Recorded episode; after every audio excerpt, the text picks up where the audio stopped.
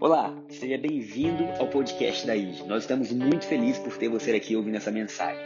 Desejamos que ela entre no mais profundo do seu coração e que grandes mudanças aconteçam. Se você quiser saber mais sobre a nossa igreja, nos conhecer melhor, é só baixar o nosso aplicativo, porque lá nós temos pregações, informações, inscrições e muito mais. Um grande abraço, vamos à mensagem. Glória a Deus, Deus tem feito tantas coisas maravilhosas. Na última sexta-feira, eu tive conversando com alguns amigos e eles compartilhando sobre o que, que a compreensão dessas boas notícias tem feito conosco. O que, que tem sido mudado na nossa vida por ouvir falar das boas novas. E eu acredito que todos nós estamos mudando. Se eu não olhar tanto para cá, vocês me perdoam, tá? Tem como. Aí, pronto. O Márcio vai me ajudar. Porque eu posso olhar melhor que esse microfone estava. Não precisa chegar tanto para trás, não, Adriano? Você que sabe. Ele, vamos aplaudir o pessoal do louvor e do som, e da salinha, e do apoio, e do lanche. Pessoas que passam, às vezes, o domingo inteiro aqui nos servindo. E eu tenho algo para pedir para vocês. Esse culto, como nós vimos domingo passado, nós vimos 100 crianças aqui na igreja, né? E principalmente no culto das 9 e 11, que é onde a criançada vem mais. Você que é papai, certo dia traz presente para os voluntários do ID Kids. É sério. Não precisa ser um carro, não, uma casa. Traz um livro, uma roupa, algo que você passa. Porque imagina, eles estão aqui todo domingo servindo a gente, ensinando nossos filhos. Quando você vier para a igreja, abençoa quem está no som, no louvor. Vamos criar uma cultura no nosso meio, das pessoas se sentirem honradas, valorizadas. Porque é tão lindo, não é? Então, às vezes, um pequeno detalhe a pessoa diz, puxa, que bom. Então, agradecer a todo mundo que trabalha. Hoje nós temos o pessoal das câmeras aí, ó, tudo filmando para quem está online. Glória a Deus por isso, porque todos vêm porque amam, porque querem servir, querem ajudar. Então, louvado seja Deus por isso. E eu tive conversando na última sexta-feira com essas pessoas e é tão bom ouvir o que o Evangelho tem produzido no nosso coração. No último domingo a gente falou sobre um novo êxodo, que era a saída de uma antiga vida para uma nova vida, a saída de, do nosso passado para o que Deus tem para nós, a saída do, da escravidão para a terra prometida. E hoje nós vamos dar início a uma nova série chamada Cultura ID. Vai começar a partir do domingo que vem a Cultura ID, mas hoje vai ser a introdução disso. E nós vamos passar por todos os nossos valores, porque um novo êxodo significa também uma nova cultura. Será que você pode falar no seu lugar uma nova cultura? Então nós vamos aprender sobre generosidade, honra, amor, poder de Deus, excelência, tudo aquilo que norteia o nosso valor como igreja. Então, quando a gente fala de cultura, a gente tem que entender que a cultura é aquilo que move as nossas vidas. Um dia eu estava conversando com outro amigo aqui da igreja e ele falou: Rapaz, você acredita que eu já perdi um negócio porque não conhecia a cultura? Eu falei: É mesmo? Ele falou: É. A gente estava negociando e quando fechou o contrato, falei: Bom, então agora que a gente fechou, eu preciso ir porque eu tenho outra reunião. E a pessoa que estava lá não era brasileira, quando ele foi embora, falou: pode cancelar o contrato, porque se ele não ficou um pouquinho mais comigo, não tem por que fazer negócio. Vocês já pararam para pensar que cada lugar do mundo tem uma cultura? Que o Brasil tem uma cultura? Que aqui a gente pensa em sempre chegar um pouquinho atrasado, né? Mas se você vai a Londres ali, o trem sai 3 e 3 da tarde. E se você chegar a 3 e 5, perdeu o trem. Porque é pontual. Então, os lugares têm a sua cultura. Quando eu penso que lugares têm a sua cultura, eu chego à conclusão que o reino de Deus tem a sua cultura. O reino de Deus tem a forma dele acontecer, tem a forma dele ser. E eu, eu sempre tenho um compromisso comigo, assim, que eu quero sempre pregar o que eu estou vivendo. Porque se não for vivo para mim, eu falo, ah, eu preciso, eu prefiro não pregar. Então isso é o que eu estou passando. Eu estou vivendo um novo êxodo, uma saída. Eu estou vivendo algo novo. E eu falei assim, Deus, eu quero que isso seja real na minha vida. Quando a gente entende cultura, eu estou estudando muito sobre isso, sobre como a nossa mente é formada, a gente passa a entender que cultura é, a, é o conjunto de crenças que modelam a forma que um povo vive. Ou seja, cultura é o conjunto de crenças que modelam a forma que um povo vive. Isso quer dizer que você vive não pelo que você ouve aqui domingo de manhã, mas pela, pelo conjunto de crenças que tem dentro da sua cabeça. Você pode até dizer, nossa, que, para, que palavra maravilhosa. E aí chega na segunda-feira, você não consegue aplicar aquilo que você ouviu no domingo. Já aconteceu com você? Ela fala, cara, eu gostei tanto da palavra, mas parece que a minha vida está um pouco diferente. É só porque o seu conjunto de crenças ainda não está de acordo com aquilo que está sendo anunciado. Mas glória a Deus por Cristo Jesus. Que pouco a pouco ele vai mudando quem nós somos, ele vai mudando a nossa natureza. Agora, mudança de cultura, se nós estamos falando de uma, de uma mudança de pensamento, de hábitos, de crenças, Nós estamos falando de algo que demora tempo. Fala no seu lugar aí, tempo. Se nós vamos mudar a cultura, e nós vamos mudar a cultura, nós vamos precisar ter paciência. Logo, fala para quem está do seu lado, se for marido e mulher, melhor ainda, paciência comigo. paciência comigo. Que eu estou em processo de mudança. Eu estou sendo transformado. Porque qual é o ideal que passa na mente de todo mundo, de todo mundo, que ouve que alguém aceitou Jesus e é assim, ah, que aceitou Jesus, mas olá. Quem já ouviu isso? Aham. Ah, olá, diz que aceitou Jesus, mas olá. E o aceitar Jesus não é uma farsa, é verdade, a gente chora. A gente entrega Jesus com lágrimas nos olhos, dizendo: Jesus, você é o Senhor da minha vida, toma a minha vida. Não é que a gente estava brincando, a gente de fato aceitou Jesus. Mas muitas vezes existem um conjunto de comportamentos e crenças ainda que precisam ser substituídos, porque uma crença nunca morre, ela só pode ser substituída. Então, uma ideia ela é poderosa, ela vive eternamente, a não ser que ela seja substituída por outra ideia. É por isso que, que João, quando fala assim, ele era o verbo e o verbo se fez carne, no original grego também tem a ver com a ideia. Ele era a ideia, a ideia inicial de Deus, ele era a palavra. Ou seja, Deus está reformulando a nossa mente, nos trazendo uma nova ideia. Glória a Deus por isso. E todos nós estamos mudando, e todos nós estamos passando por esse processo. Então, a cultura ela vai muito além daquilo que a gente escreve nas paredes. Você pode ter na sua casa, aqui nós amamos a todos, ou um lugar de felicidade, lá ser o pior lugar do mundo. Ou você pode ter na igreja, né? Você vai na igreja, lugar de alegria, e você fala, cara, aqui não é lugar de alegria, não. Porque cultura vai além daquilo que a gente escreve. Cultura é o que a gente vive. Então, a cultura ela pode ser percebida e ela é muito forte, ela fala mais alto do que as palavras. Às vezes a gente age porque age sem nem pensar, é ou não é? Já está tão impregnado que você fez o que fez, não porque você pensou, mas já assim já estava feito ali, já foi fácil. Então, o que Deus está fazendo conosco é não apenas mudando as frases que a gente escreve na parede, ou os quadros que a gente tem, ou o adesivo que a gente coloca no carro, mas Deus está mudando o nosso coração. Aleluia. Deus está mudando o nosso coração. E a partir do momento que Ele muda o nosso coração, nós entramos numa jornada incrível de um novo êxodo. De uma saída do que era para o que realmente é. De uma saída. Um dia desse eu estava com um rapaz aqui da igreja, ele falou: Pastor, me ajuda, eu sou egoísta. Eu sou mão de vaca, eu confesso. Nunca gostei de dar dinheiro para ninguém, eu conto em centavos, pastor. E agora, como é que eu faço? Eu falei: Bom, primeira coisa, agradece a Deus, porque pelo menos você viu que você é assim, né? Porque tem gente que vai viver a vida inteira assim, e todo mundo vê que a pessoa é mão de vaca, ela fala, eu? sou a pessoa mais generosa que já passou por aqui. Então, assim, o fato da gente começar a ver que tem coisas que a gente está vivendo que não são de acordo com Jesus já é um sinal. E o bom caminho é que agora Jesus passou a viver na gente para nos ajudar nessa jornada. Aí o que, que eu falei com ele? Falei, Deus deu neurônios espelhos na nossa cabeça que faz a gente olhar para as pessoas e ver o que é bom e a gente querer copiar. A criança passa a andar, não porque de repente ela decidiu, vou andar. Não, ela vê todo mundo andando e ela fala assim, cara, se todo mundo anda, eu vou andar também. E ela vai cair mil vezes, e de todas elas ela vai se levantar e vai tentar novamente, porque ela pensa: se todo mundo consegue, eu vou conseguir também. A boa notícia do cristão é que Jesus falou que ele vive em nós, e nós temos o melhor exemplo do mundo. O seu exemplo não é ser o pastor. Eu me sentiria muito honrado se eu fosse, mas eu não estou nessa qualidade tão alta ainda não, viu? Um dia desse, um rapaz da igreja falou assim: Rapaz, teve alguém querendo visitar a igreja e falou: O dia que eu conheci alguém calmo, tranquilo, bem-humorado, que ri o tempo todo, eu vou na igreja. Aí ele falou: Pastor, eu pensei em você. Eu falei: Pensei, né? É que você não convive comigo. Se convivesse. É... Ah, ô meu amor, achei que você estava falando, é verdade? Quase que eu caí do altar aqui agora e fui em sua direção, aleluia. Mas eu pensei, sabe, eu estou vivendo esse processo de mudança. E isso é normal. Se a gente não está mudando, tem alguma coisa errada. Porque a vida é muito curto para muita glória. É muita glória de Deus que vem, é muita revelação. Então a gente está sempre mudando. E nós estamos passando então por esse processo. Vamos iniciar essa nova cultura, ok? E aqui eu vou trazer hoje, é, enfim, falando dos neurônios, né, que são espelhos, eu quero dizer, tenha uma visão clara do que você quer da vida. Tenha uma visão clara de onde você quer chegar. Então hoje eu tenho certeza que eu estou melhor do que ontem. Pior que amanhã. Porque a minha visão é Jesus. Então eu estou dizendo assim, Deus, obrigado, porque hoje o Gabriel já está melhor do que ele era, mas ele também está sendo transformado. Esteja perto de pessoas que te ajudem, que te encorajem, sabe, que guardem seu coração.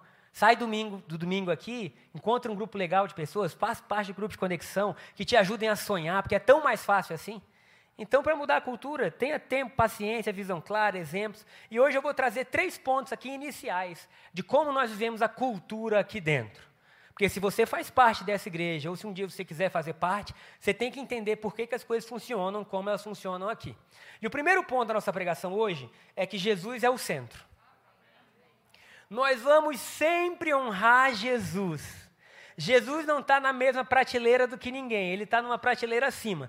A única prateleira que Jesus está junto é Deus e o Espírito Santo. O resto, Daniel, Moisés, Elias, André, minha sogra maravilhosa, qualquer ser humano que tenha vivido na face da terra, está numa prateleira inferior, porque Jesus sempre vai ser a nossa última palavra. Jesus sempre vai ser exaltado nos nossos louvores, exaltado na nossa pregação e exaltado no nosso estilo de vida. Então, se nós queremos viver uma cultura celestial, nós temos que entender que Jesus é o modelo dessa cultura. Nós damos amém e damos amém com uma fé muito grande, que o nosso modelo é excelente. É, um, é assim, é algo que nos ensina a viver. Se Jesus é o centro da nossa cultura, a cruz é o pontapé inicial para tudo que nós vamos fazer. Por que, que a cruz é o pontapé inicial? Porque é na cruz que nós descobrimos quem é Deus. É na cruz que nós conseguimos enxergar como Deus nos trata. É na cruz que nós conseguimos enxergar que nós somos hoje alvo mais que a neve. Alvo mais que a neve. Então a cruz fala do amor de um Deus que se doou. O seu valor não vem do que você tem. Ninguém disse amém. O seu valor não vem do que você tem. O seu valor não vem daquilo que você vai ter, nem do que um dia você teve. O seu valor, se você é um cristão, ele vem do que Jesus fez por você naquela cruz. E isso é libertador. Porque a partir do momento que você entende que Jesus é o centro, nem a sua maior realização, nem a sua pior derrota pode mudar quem você é. E aí agora você se encontra em um lugar seguro. Porque se quando eu ainda era pecador, Deus sangrou por mim. Queridos, a gente já parou para pensar que Deus sangrou por nós? Que o seu corpo foi dilacerado, que existia uma coroa de espinho na cabeça de Jesus, só para ele pagar o preço que nós tínhamos que pagar. Quando nós pensamos isso, o jeito que eu trato o meu próximo muda. Porque se Deus foi amoroso comigo, eu posso ser amoroso com o próximo. Porque se Deus foi bondoso comigo quando eu fazia tudo errado, eu posso ser bondoso com o próximo. Queridos, quanto mais nós vamos vivendo, nós vamos ouvindo coisas que nos assustam. Tem gente que dá uns, uns testemunhos que você fala, essa pessoa se esforçou demais. Ela foi além do esperado. E naturalmente falando, não tem nada que você possa fazer para dar esperança. Mas espiritualmente falando, tem uma única coisa que traz esperança para todo o coração, que é você anunciar que Jesus morreu para que nós fôssemos restaurados. Então, os casos mais difíceis encontram solução quando você entende que Ele é o centro. O seu passado não é o centro, o seu futuro não é o centro. Jesus é o centro da sua vida. Irmãos, isso faz a gente entrar numa plataforma de descanso. E eu quero que você viva descansado. Porque Jesus na cruz e Ele sendo o centro, Ele nos tira daquilo que a gente pode produzir na própria força. E Ele nos leva a um lugar onde a gente pode viver do que Ele produziu. E isso é radicalmente diferente. Isso quer dizer que essa igreja nunca vai ter uma pessoa mais ou uma pessoa menos do que aquelas que Jesus trouxer. Isso quer dizer que quando alguém falar que quer sair da igreja, ela nunca vai ouvir: cuidado, o inimigo está na esquina. Cuidado, há uma maldição sobre você. Pelo contrário, ela vai ouvir: obrigado pelo tempo que nós caminhamos juntos. Porque ou a gente crê que Jesus está direcionando o nosso barco, ou a nossa cultura vai ser de prisão, de competição, de mentira. Então, quando Jesus entra, e Jesus é o centro, ele fala assim: Ei, eu estou direcionando a vida de vocês. E porque eu estou direcionando a vida de vocês, vocês podem produzir de forma descansada. Vou dar um exemplo rápido. Eu, ano passado, eu tive a ideia boba de correr uma maratona. E eu tinha três meses para treinar. E aí eu fui conversar com algumas pessoas que corriam há muito tempo e eu ouvi assim, isso é muito difícil. É possível? É, mas é muito difícil. Você tem pouco tempo para treinar, a distância é muito longa e você é perigoso se machucar. Mas eu não satisfeito em correr uma maratona em três meses, eu recebi um desafio de correr um quilômetro abaixo de três minutos no mesmo tempo. E eu aceitei os dois desafios. Então, um dia eu tinha que correr 25 quilômetros, Foi um domingo que eu vim para a igreja correndo, final do Lago Norte, cheguei, preguei. No outro dia de manhã eu estava dando tiro para conseguir correr um quilômetro abaixo de três minutos. O que aconteceu comigo? Eu machuquei. Simples assim, não precisa ser muito espiritual para você descobrir. Não foi a palavra de conhecimento, tá vendo? Me machuquei. E, cara, eu machuquei primeiro a posterior esquerda, aí eu machuquei a panturrilha esquerda, eu machuquei outra panturrilha. Depois que eu saí, eu machuquei. Eu fiquei quase um mês sem conseguir correr. E aí eu estava tentando, tentando, eu fazia tudo, não melhorava. Fui conversar com meu cunhado, Hugo a gente estava conversando. E eu falei, cara, eu estou ansioso. Por quê? Porque tinha muita gente que falou que ia correr a maratona comigo. E eu me senti meio que responsável por aquilo. Falei, puxa, já tem sete pessoas treinando, como que eu faço o desafio e eu não vou correr? E ele deu uma, uma fala, um conselho muito espiritual. Ele falou assim, Gabriel, quantos anos tem as pessoas estão correndo? Aí eu já entendi, já comecei a rir. Eu falei, não, o pessoal é tudo de maior. Aí ele, rapaz, ninguém está nem aí para você não, todo mundo entrou porque quis. Tira esse peso da sua vida. As pessoas entram no que querem, saem do que querem. Aquela frase me libertou. Eu falei, peraí que eu vou mandar um áudio agora. Peguei um áudio, mandei um áudio no grupo. Falei, galera, é o seguinte, há um mês mais ou menos eu estou machucado e hoje eu estou caminhando aqui 6 quilômetros com meu cunhado, vocês estão correndo 30. Eu não tenho condição de fazer a maratona. E eu não vou fazer. Mas eu vou continuar treinando para fazer. Deu para entender, né? Vou Oh, esse é um sinal, senhor? É outra maratona que o senhor quer? Manda a Shayla. Shayla um dia desse foi correr no clube, né? Ela, meu amor, eu me empolguei, porque ela, na maratona, e eu fiz, completei a maratona, mas o áudio que eu mandei, só para finalizar, me libertou. Porque depois que eu mandei o áudio, eu falei, liguei para o Vitor, que vinha de São Paulo, falei, cara, se você não quiser, cancela a passagem, muda, mas não precisa vir, não, porque eu não sei se eu vou conseguir. Depois que eu mandei o áudio, eu curei. Vocês acreditam? Eu curei. Passou cinco dias, eu voltei a correr, nunca mais tive nada, corri a maratona. Por quê? Porque tirou dos meus ombros uma responsabilidade que não era minha. E a partir do momento que eu descansei, as coisas fluíram. E aí Jesus está dizendo: se eu for o centro, deixa eu tirar dos seus ombros a responsabilidade que não é sua. E você vai andar curado, você vai andar em amor, você vai andar respaldado. Glória a Deus por isso. Então o primeiro ponto é esse. Só falando da Chala, a Chala foi correr um dia, né? E ela falou assim: Mo, fui correr e aí eu corri tanto, eu achei que eu tinha corrido 10 quilômetros. Quando eu vi, eu tinha corrido um quilômetro e meio. Eu não estava acostumada, né? Ela falou assim, eu não, vou até parar, porque... Ela falou, eu juro. Eu estava lá, eu falei, nossa, eu devo ter corrido demais. Aí quando olhou, ah não, desistiu, né? Então o primeiro ponto é esse, Jesus é o centro da nossa vida. A gente trata as pessoas como Jesus nos trata, a gente adora como Jesus adora. Sabe? Não é assim, ah, eu fui tratado assim, eu, fui, eu vou tratar assim. Não, não, não. Jesus me tratou assim, eu vou tratar assim também. Amém? O segundo ponto, então, bem simples, é que a partir do momento que Jesus nos tratou de forma diferente, que Jesus é o centro, nós sabemos quem nós somos. Isso é muito importante. Porque se você não sabe quem você é, você vai ter uma crise de, de uma necessidade de aceitação absurda. E a gente vai estar o tempo inteiro mudando quem a gente é para ser aceito. E aí sempre vai chegar alguém que é melhor do que a gente naquilo que a gente faz e a gente vai ter medo. Mas a cruz revela mais do que só o nosso valor. A cruz revela quem a gente é. E a nossa cultura está baseada em pessoas que sabem quem são. E quem você é não é quem eu digo que você é, não é quem seu pai diz que você é. Quem você é, se você crê no Evangelho, não é nem quem você diz que você é. Quem você é, quem Deus diz que você é. E 1 Pedro, capítulo 2, versículo 9, fala o seguinte: Vós, porém, quem? Nós, eu e você, quem nós somos?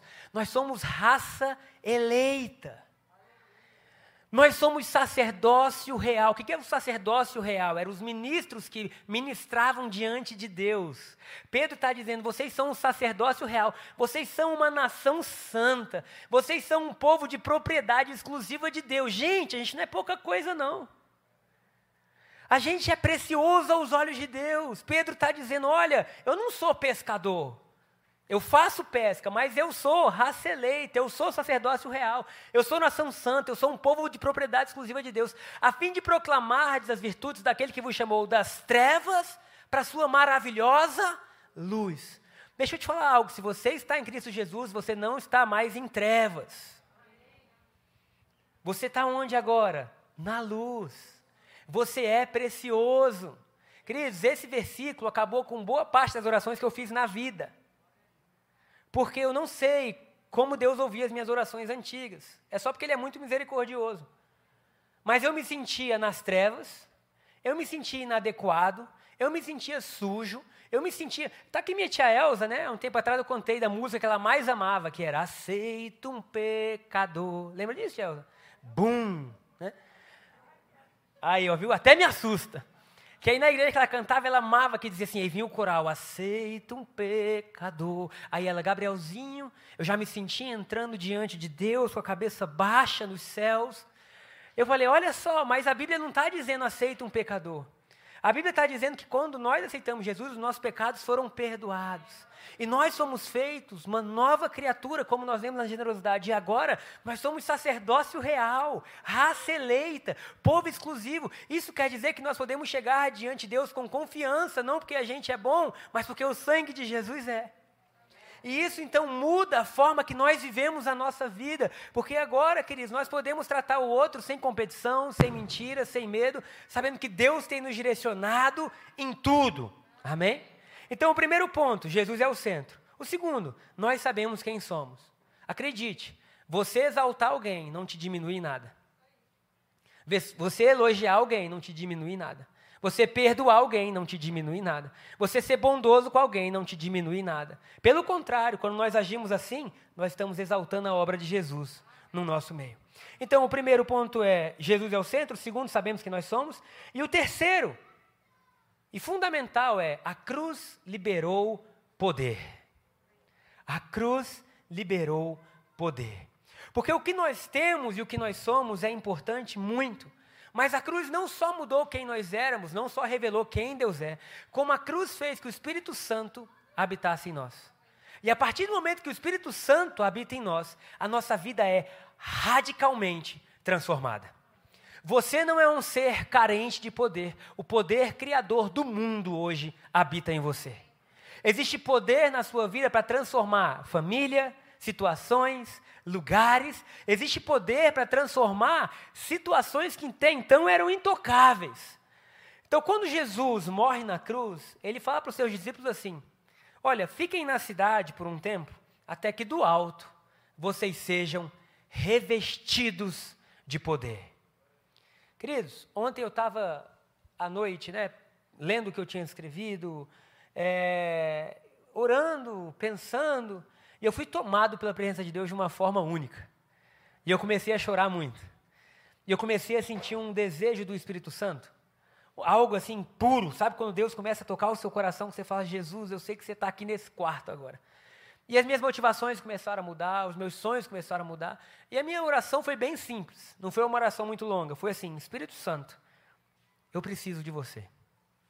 Simples assim. Espírito Santo, eu preciso de você. Sabe, eu vou, eu vou escandalizar vocês. Eu não sei fazer igreja, não, gente.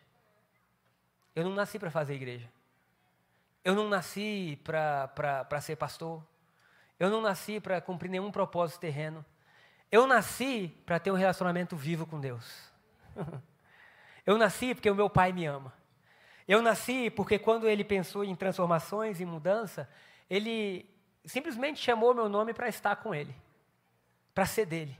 E a partir de então, como Pedro falou, nós temos um propósito de anunciar ao povo que eles podem sair da antiga vida para uma nova vida, sair das trevas para a luz. E é isso que nós estamos fazendo, e é isso que nós estamos vivendo. Então, quando eu falo assim, Espírito Santo me ajuda, eu estou dizendo assim, a minha capacidade tem um limite. E eu preciso de algo sobrenatural. Quando eu falo Espírito Santo me ajuda, eu estou dizendo assim, Espírito Santo, eu preciso que o Senhor faça coisas que eu não consigo fazer. Essa foi a primeira frase da minha oração. A outra foi muito maior. Jesus, foi o que eu falei. Só. Jesus, Jesus, Jesus. Porque o Evangelho não é algo que a gente possa produzir. A gente precisa de Deus. Será que você entende a necessidade que nós temos de Deus? A gente não pode produzir isso está sendo pregado. Não está na gente isso. Ou Deus vive na gente e começa a operar em nós, ou a gente vai ser achado em falta. Irmão, a boa notícia é que Ele veio viver em nós. E a boa notícia é que Ele está disponível. E a boa notícia é que há poder em nós. Gente, nós não somos carentes. Nós somos seres que foram chamados por Deus. Olha o que fala em Atos capítulo. Eu vou ler outro, tá bom? Pode ser Atos 15, 28. É o que você tem, Bianca? Pois pareceu bem ao Espírito Santo e a nós não vos impor maior encargo além dessas coisas essenciais. Olha o que a igreja primitiva está fazendo. Esses homens andaram com Jesus.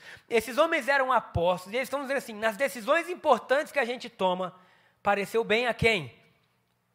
Ao Espírito Santo e a nós. Eles estavam dizendo: quando nós vamos tomar uma decisão importante, a gente não toma sozinho, a gente toma junto com o Espírito Santo. Então, pareceu bem ao Espírito Santo e a nós. Queridos, olha que forma linda de você viver. O Espírito Santo tem uma decisão importante para tomar. O que, é que o senhor acha disso? E aí, de repente, o Espírito Santo começa a mostrar o seu coração, ele começa a abrir ou fechar o seu coração, ele começa a te dar ali provas de que ele está com você. E aí você fala assim: que bom. Quando eu fui casar com Shaila, o meu coração já tinha aceitado, de início. E eu estava assim: Espírito Santo, essa menina vem de ti, Senhor. É sério. Porque eu pensei: casamento é importante. Se é importante, eu não posso ir só porque esses lindos olhos veem. Eu preciso de algo mais profundo. Sabe, quando a gente foi fazer a transição da igreja, nós oramos dizendo: Espírito Santo, o Senhor está nisso. É para a gente fazer isso. Então, o Espírito Santo, ele não é algo assim, trivial na nossa vida, ele é a nossa vida. Você não sabe viver livre. Eita, Jesus. A Bíblia fala assim: foi para a liberdade que Cristo nos chamou, mas a gente não sabe viver livre, porque a gente aprendeu errado. Um dia desse eu estava vendo um filme. E aí o filme apareceu uma cena que me escandalizou. E eu falei, não vou mais ver mais não. Desliguei e saí. Aí fiquei bravo, fui tomar banho, esfriar a cabeça. Quando eu estou tomando banho, eu comecei a pensar, bom, no filme tinha fornicação, adultério, corrupção, morte, tinha tudo. Mas foi só aquela cena que te chocou. Eu falei, Jesus amado, eu preciso de ajuda.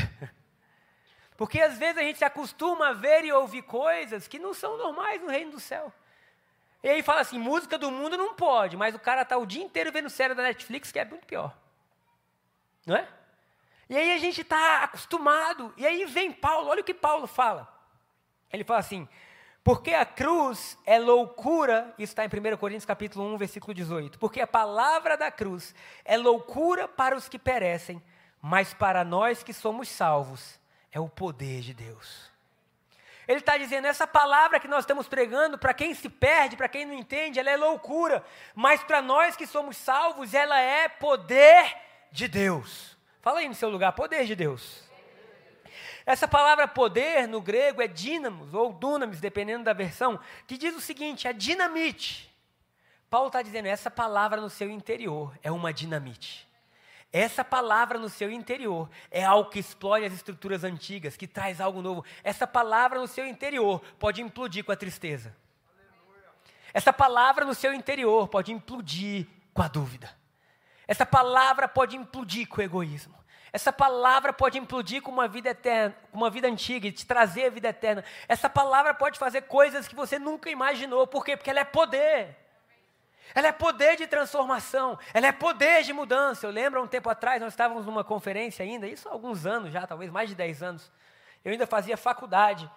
E no, na noite anterior teve uma conferência. Eu lembro que acabou o culto. O culto foi normal. Começou a tocar o louvor. A presença de Deus desceu sobre aquele lugar. E eu não conseguia parar de chorar. Eu não conseguia. Sabe quando você está num, num, ambiente de glória, que você está chorando, você está dizendo, Jesus, tu és maravilhoso, e as lágrimas escorriam. Eu lembro de acordar no dia seguinte e ir para a faculdade anestesiado. O professor falando e eu estava em outro mundo. Anestesiado. Meus amigos pensavam, o que aconteceu? Falei, rapaz, não adianta eu tentar te explicar, não. Mas por quê? Essa palavra é poder de Deus que transforma o nosso coração. Às vezes a gente fala um milhão de palavras e não muda. Vem uma gotinha do Espírito Santo e você fala, eu não sei o que aconteceu, mas eu mudei. Eu não sei o que aconteceu, mas o meu coração que estava pendendo para um lado agora está do outro jeito. Queridos, nós precisamos desse Espírito Santo. Jesus não deixou a igreja ser estabelecida em raciocínio humano. Ela falou: vocês precisam do Espírito Santo. Se a igreja primitiva precisava, eu preciso. Se os, se os homens que andaram com Jesus, que viram milagres, precisavam, eu preciso, não é para amanhã, não, é para hoje.